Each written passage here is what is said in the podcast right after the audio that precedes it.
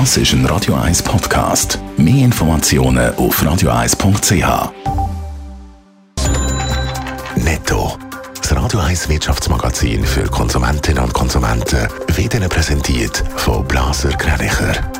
Wir beraten und unterstützen Sie bei der Bewertung und dem Verkauf von Ihrer Liegenschaft blasergreinicher.ch Adrian Sutter. Der neue Twitter-Chef Elon Musk will gemäss US-Medien heute damit anfangen, zahlreiche Mitarbeitende zu entlassen. Im Laufe des Tages sollen die Angestellten vom Kurznachrichtendienst informiert werden, ob sie ihren Job behalten können oder nicht. Wie viele von den 7000 Angestellten ihre Stelle verlieren, ist noch offen. Der Online-Bezahldienst PayPal hat im Sommer ein starkes Wachstum verbucht. Im dritten Quartal sind die Umsätze im Jahresvergleich um 11% gestiegen auf 6,7 Milliarden Dollar, wie der Konzern mitteilt hat. Das Europa wird ab dem Jahr 2025 mehr Auto importiert als exportiert. Von dem geht der Unternehmensberater PVC in einer neuen Studie aus. Zum neuen grossen Autoexporteur dürfte China werden, wo vor allem mehr Elektroauto auf Europa verkauft.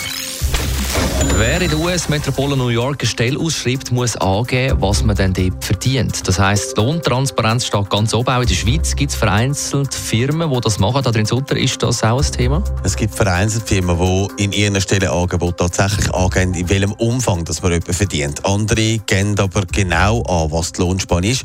Trotzdem kann man dann, wenn man sich da bewirbt, leicht behandeln, aber man weiß dann wenigstens von Anfang an, woran dass man jemand ist. Die Firmen, die das machen, die finden den Weg gut, aber sie sind auch deutlich in der Minderheit. Was spricht dagegen?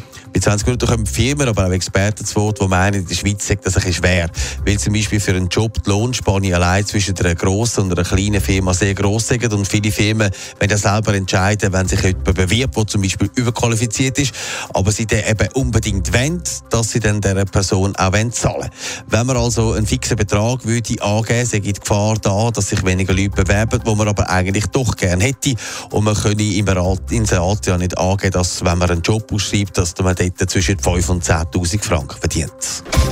Netto, das Radio 1 Wirtschaftsmagazin für Konsumentinnen und Konsumenten.